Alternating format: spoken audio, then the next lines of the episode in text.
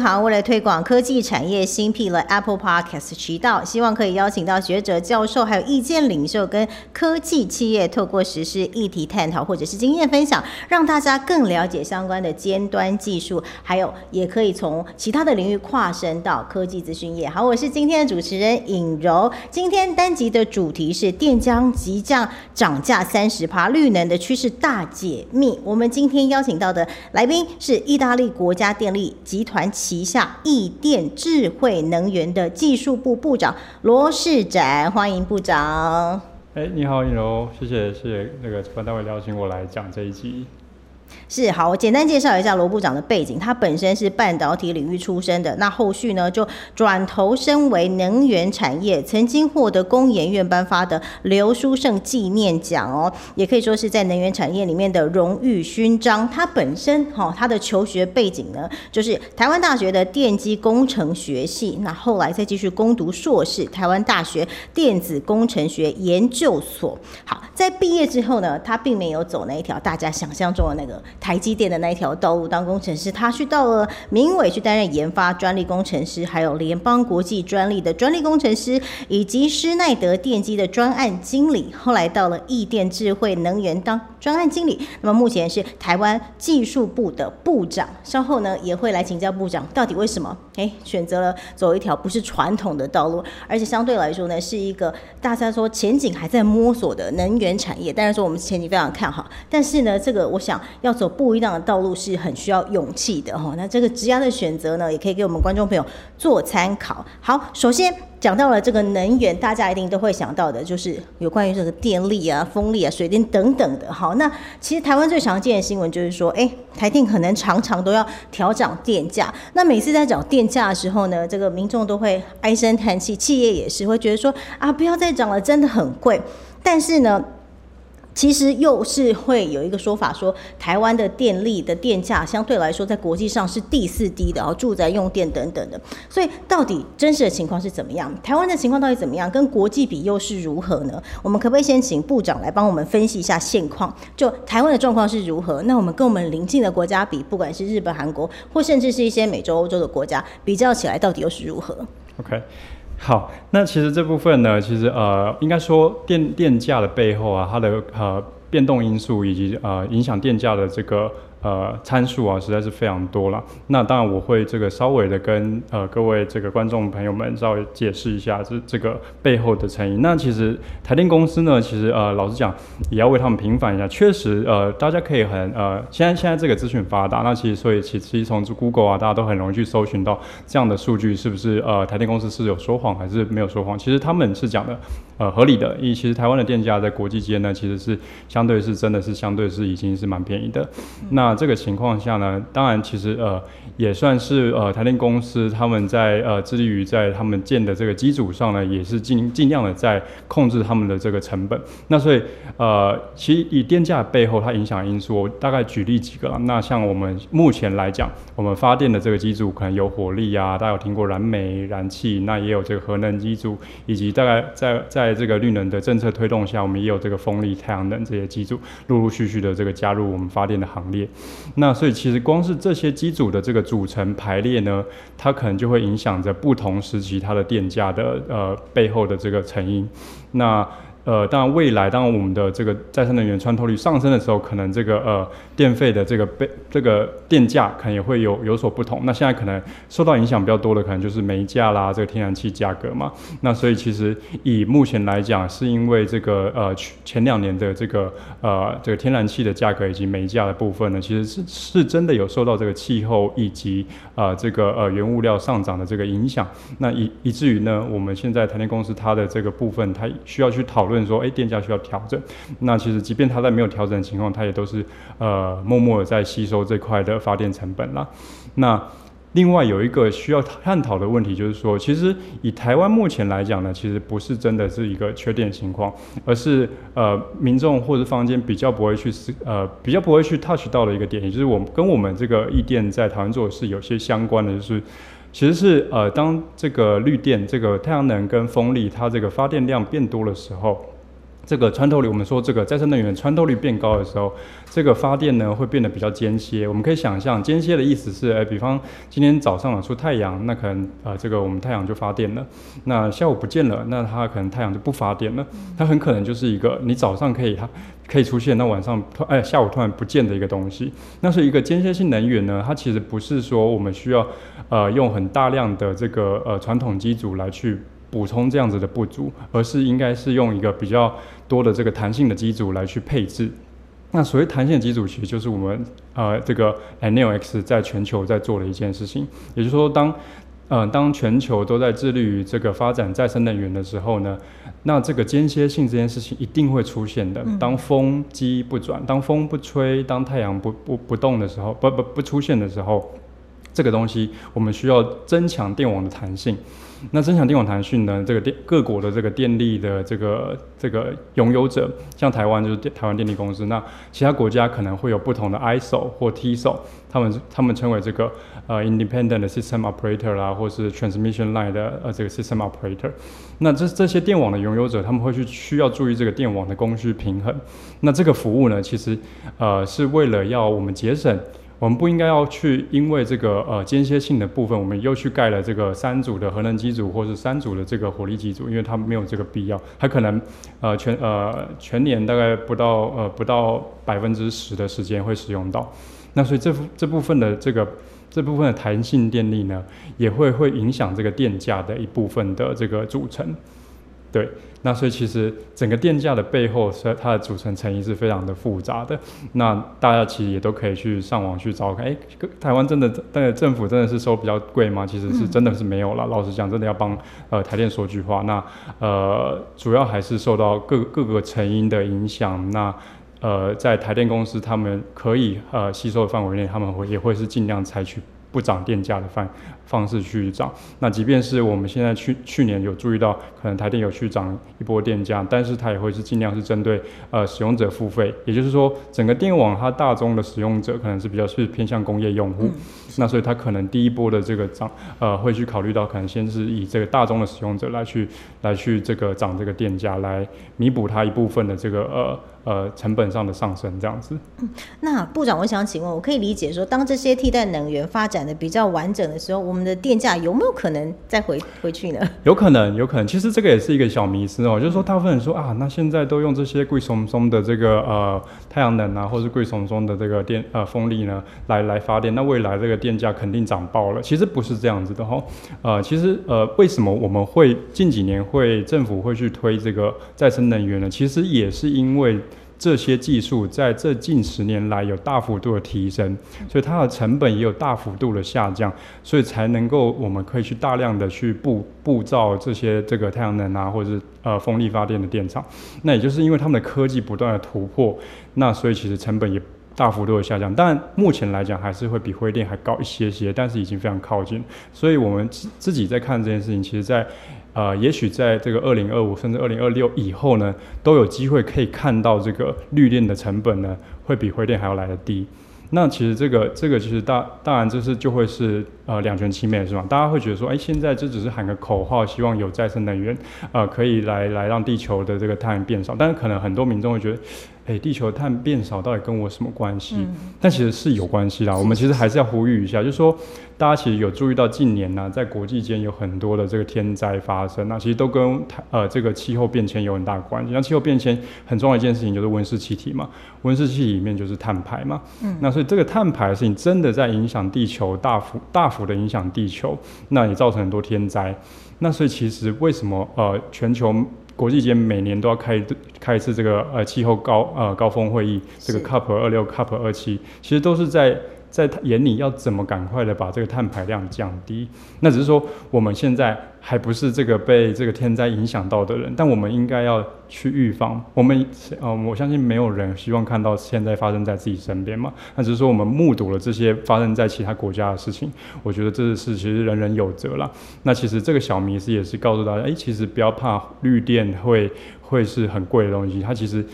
不断的成本一直在降低。大家看到太阳能板现在在这个欧洲其实也是很轻松的，在德国每一个每个家家户户的这个屋顶上都插了太阳能板嘛，所以人人都在发电，人人都在用绿电的情况，就会让这个科技不断的突破，成本不断的下降。那我简单再举一个简单的数字的例子，以这个像这个大家平常会关心的电动车好了，像特斯拉的这个电动车，它的储能电池在十年前的成本是现在的十倍。所以它现在现在的成本只是现在的十分之一而已，所以也就是因为有这样子的成本的呃改变，所以可以让这样储能系统啊、太阳能系统啊、风力系统不断的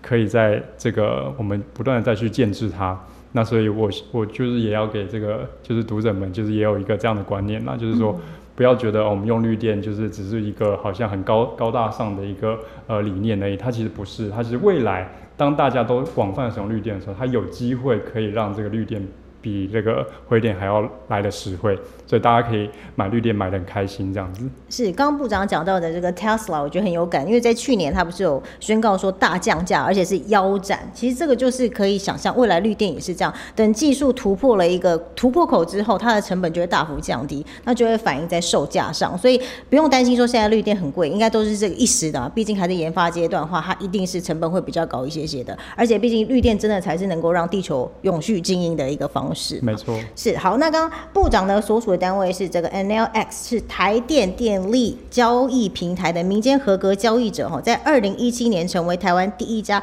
用户群代表。那在台电的稽核之下，也完成了一百三十八 megawat 的虚量反应调度，也率先参与了台湾第一个电力开放市场。好，那能不能请部长先帮我们介绍一下，现在易电智慧能源的业务的主轴，还有它的服务范围大概是哪？好，那我稍微稍微解释一下，NLS 呢，大概就是我们的业务主轴是一个呃呃虚拟电厂了。只是虚拟电厂呢，我可能要以这个简单的这个例子来告诉大家，虚拟电厂它涵盖的概念有哪些，以及未来它可能也可能在涵盖到什么东西。那其实虚拟电厂呢，呃，我们把虚拟这个字想一下。跟实际的电厂，它其实就是相对于传统的电厂，它不是真的电厂。那什么叫不是真的电厂呢？我们在这个电网上有呃这个台电公司努力的这个发电的这些传统电厂，那也有呃很努力的在这个制造台湾 GDP 的这个呃公司们在用电，不断的这个把台电公司发出来的电给用掉。那呃，所以大家各司其职，发电的发电，用电的用电，那这个这个电网就像一个天平一样，左右要平衡嘛。那所以当这个电网不平衡的时候，会发生什么事呢？当这个台电公司发的电不够的时候，是不是就会呃会这个突然有一部分的人就用不够，不用不到他原本想要用的那么多的电？那这时候呢，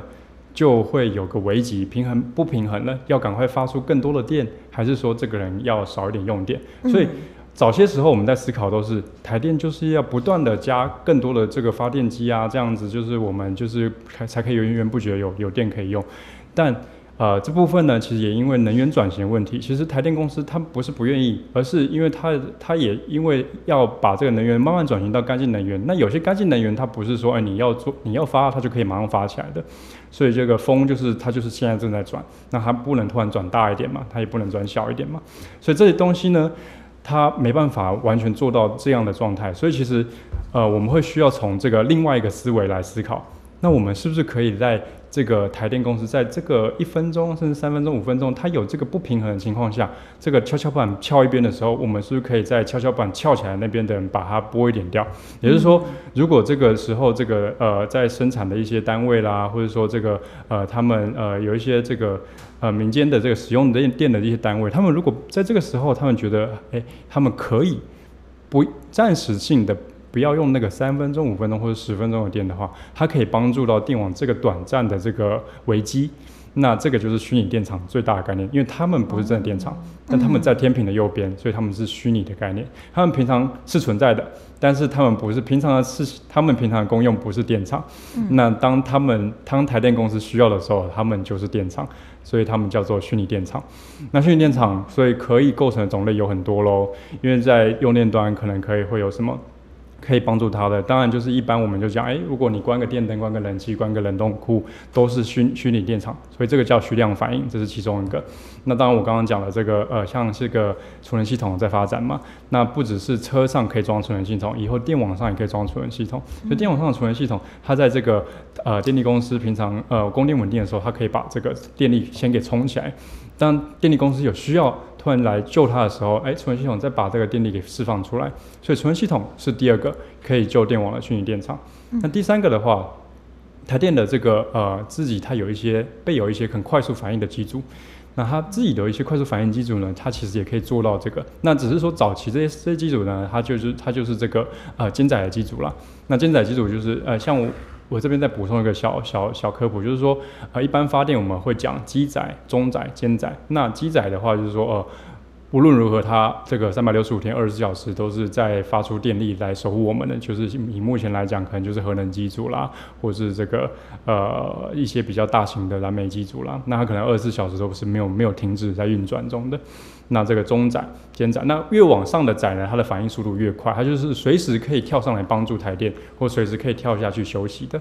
对，它比较像是这个救援投手概念。那其实今天虚拟电厂的角色也有一点像是肩载机组的角色。那它其实也是当救援投手的概念这样子。你不可以叫它二十四小时三百六十五天转行当做传统电厂，因为它平常在为台湾制造 GDP 嘛，在打拼台湾的经济嘛。所以，所以我们要把这个虚拟电厂跟传统电厂的思维要把它分开来想。即便它可以做到传统电厂做的事，但是它其实还是一个虚拟的电厂这样子。对，那第。四个的话，则是这个呃，这个这个民间呢，它会有一些这个自用的发电机组。嗯，那这个呃自用的发电机组呢，它其实也可以在台电真的有需要的时候，来把它发起来，来来暂时的替代这个呃它自己厂内原本需要的电力。那只要是这挺过这个短暂的三分钟、五分钟、十分钟，甚至一个小时，那其实台电只要度过那个危机，它都可以去调拨它的这个机组来做接下来的供应，这样子。对，所以目前虚拟电厂大概是我们这个 N O X 的业务主轴这样子。是，那刚刚有听部长介绍虚拟电厂如何协助台电哦来摆脱断电的危机嘛，还有一些呃主要的服务的范围。那听说去年二零二二年是 N L X 创纪录的一年哦，这个市场供应超过。八 g i g a w 的虚量反应聚合容量，可不可以跟我们讲一下这个创纪录？对，对于你们来说是一个怎么样的里程碑？那有多困难的这件事？OK，这个这个其实是我们每应该说我们每一年都在创自己的记录，然后我们也是以每一年都不断的突破自己为为呃为我们的目标这样子。那呃，其实应该说不只是虚拟电厂这个创纪录，那其实我们自己设给自己的这个呃。呃，大家知道这个近零碳排的这个全球的国际间的一个目标嘛？那所以其实我们自己在 Enel 这个一回到 Enel 集团本身好了，它是一个意大利电力公司，这个母集团是电力公司。那其实它早期也像台电一样，那它也会有一些这个传统的这个一些灰灰电的这些呃燃煤啊、燃气啊这些机组。所以我们自己给自己设立的目标也是希望说，就是逐步的把这些这个灰电的部分都先慢慢的淘汰，转转到绿电去。那那以至于说哦，未来我们也可以自己就走到走到近零碳排的地步，这样子。所以，我们在这个自己在 Enel 的集团也在做这样子的近零碳排的目标。那当然，虚拟电厂上呢，我们每年都一个一一个不断的突破。那么今年我们当然也会期待说，就是又又会超过这个数字了。那当然，A Gigawatt 呢，它是一个什么样的概念？哈，我给大家几个简单的数字来来来想遐想一下。台湾的用电量大概是全岛啦，全岛大概三十八个 g 瓦瓦，在夏天的尖峰的时候。好，在在另外一个数字哦，这个也是我最近跟爱尔兰这位同事聊到的。爱尔兰的同事，爱尔兰这边的大概土地面积是台湾的两倍，人口大概是台湾的四分之一不到。那他们全岛的用电量呢，大概也就只有大概呃八 g 瓦瓦这么多。也就是说，实际上台湾的用电量是远高于这个一个欧洲的这个。国家的那最主要原因是什么？最主要的国际，我们就是有努力的在生产我们的 GDP 嘛，对，就是说。实际上就是跟跟这个产业形态有关系啦。就是说，如果说一个国家的这个呃产业比较偏向服务业的话，当然它的这个用电上的吃紧程度就会比较低一点。嗯。但如果我们以制造制造一些尤其半导体这些居多的话，当然它的这个用电量会比较比较大一点这样子。嗯。对，那当然我们人口就已经是他们的五倍了，四到五倍了。所以其实光是民生用电可能就已经超过他们。全全岛的这个全全爱尔兰的用电了这样子。对，那所以其实八 G 瓦呢，再类比到一个数字的话，呃，大概一个一个核电厂里面的一台机组大概可能五百 mega 瓦左右，五百 mega 瓦是零点五 G 瓦的意思，所以大概是十六台核能机组一起运转的一个虚拟电厂。那所以它在散布在全球的有一个十六台核能机组在运转的一个概念，就是我们目前去年达到这个 A gigawatt 的这个聚合容量。那当然它其实呢，呃，会因为它在不同的国家，它可以做的事情不太一样。比方说台电，呃，在台湾的话，可能就是以台电目前交易平台开出了这几个呃三个方案为主。那可能在不同国家，它会有这个呃反应不同快慢的一些方案，其实都是呃，也许稍后我们也可以再提到，就是说其实呃。一个虚拟电厂，它可以在不同国家可能会有很多种样态的方式可以来参加，呃，来帮助电网。那取决于这个呃电网的这个呃呃维护者，他怎么来来构思说，哎，这个怎么样的方案才可以帮助到我这样子？对，那以一个最极端案例，在英国的一个储能系统，它可以。同一个时间参加二十七个不同的方案，也就是说，储能系统它可以做二十七件事情的意思。那这件事情当然，呃，这是比较极端案例啦。那其实也就是告诉我们说，其实呃，虚拟电厂它可以操作的呃范围其实很广的。那它可以甚至在它的交易也可以类似像股票市场那么快速的，也就是说，它在未来的这个交易的呃速度上，其实是可以类比到这个目前我们的证券的市场上的。了解，那刚刚顾长有讲嘛，其实你们是年年都在打破自己的记录嘛，也反映到说，其实台湾的确这几年是很积极在发展绿能产业。就从我们一人令行呃这个职缺端来看的话，绿能相关工作几乎也是年年在成长，相关的人才需求也越来越高。但是我们跟国际之间似乎呢，在绿能这边还是有一段段的差距哦。我们可不可以请部长帮我们讲一下，现在台湾绿能发展的现况，还有我们跟先进国家、指标性国家大概还有哪一些差距，我们必须补上。OK，OK，好，所以其实也会呃，应该我大概分享，其实呃台台电公司呢，其实在推广这个辅助服务交易平台呢，当然时间上有比国际间稍微晚一点，但是他们推出的方案，他们的细腻程度其实呃不亚于其他已经推出方案的一些国家。那那其实。呃，为什么要推出这个虚拟电厂？刚刚有讲到啊，其实大部分是因为再生能源在这些国家中发展。那其实呃，台湾从这个大概也是约莫五年前开始就做开始部建这个再生能源，所以其实只要是国际间有这个再生能源需求的国家呢，他们都是在规划着这个虚拟电厂辅助服务这件事情这样子。那当然，台湾的起步大概是呃两年前这个七月一号正式的这个交易平台正式开幕来来做这件事情。那呃，不过其实以目前来看到房间的业者，他们其实已经蛮蛮蛮多，已经蛮积极的在做一个布局跟规划了。那比方说像刚刚提到的储能系统，呃，目前有非常多台湾的房业者不断的在这个规划跟建言，能源局或者台电公司说，哎，呃，这个储能我们应该要怎么规划啊？应该要怎么样来来妥善的利用储能系统这样子？所以其实呃呃脚步是非常的快速的，也就是说在呃一呃两年前。才开始的这个交易平台的事情，但是这个两年后现在，其实已经有非常多房间的这个从业者已经开始在做这件事情。当然说，呃，很多的这个很多的技术以及范例，我们可能还是要仿效一下其他国家的做法，来避免。因为电力电力系统不像是我们这个买买一个手机或是买一个呃买一个电视，它如果手机坏了，可能就是送送保修嘛。那这个台湾的电网坏了，就是。就是糟糕了，就是明天就跳电，或者后天跳电，所以，呃，在电力系统上的规划呢，总是需要比较谨慎跟跟思考，来来，在在我们可以推出规则之前，都是需要比较多一点脚步的思考的。那，所以所以这个呃，我们也会需要采纳其他国家的一些。经验，比方说其他国家在建立储能系统，或者其他国家在在在采用这个辅助服务的时候，诶，他们遇到什么样的困难？那他们跟台湾的这个电力系统有什么差别？那再再再次举例，这个呃，我们美国的这个 ERCOS 这个德州的市场，那他们其实就跟台湾很像，那因为他们是一个也是呃独立的一个美国里面无呃唯一一个独立的电网。那所以他们其实就有点像台湾这个岛国的情况，在独立的电网情况，他们如何要自给自足，这个里面的供跟需要如何搭配？那所以我们其实台湾也很常去仿效这个市场，的经验来来推我们台湾的这个市场规则这样子。是，那部长讲到嘛，其实说根据国家的不同，所以即使虚拟电厂能够呃供应的内容也会不一样嘛，对不对？那因为条件不一样，虽然说我们台湾当然会借鉴他山之石，有哪一些国家做得好的，或者是哪一些 bug 我们可以跳过的，但就您自己的观察，我们现在台湾要做能源转型最大的挑战，我们的问题在哪里？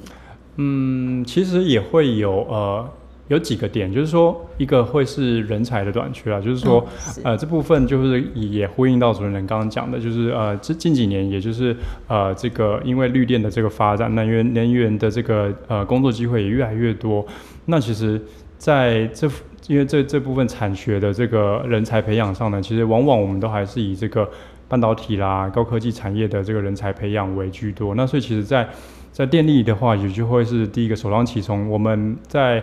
快速的这个能源转型期，呃，需要很大量的这个呃人才来投入，但是却会面临说，哎，这个延揽人才没有像这个高科技产业这么样的轻易。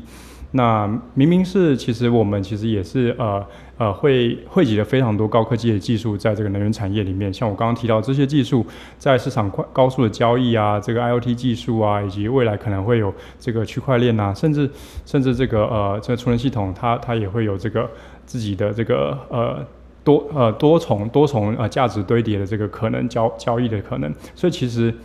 呃在人才上，我觉得会是一个点，就是呃我们可能也没办法很快速的找到适当的人才来来进能源产业来一起打拼这个呃下一个时代，这是一个点。是。那当然技术上呢，就像我刚刚讲，电系统的呃设计跟评估需要一点时间。那即便我们去去呃跟呃其他国家来学习一些范例，但是其实。这个呃实实作上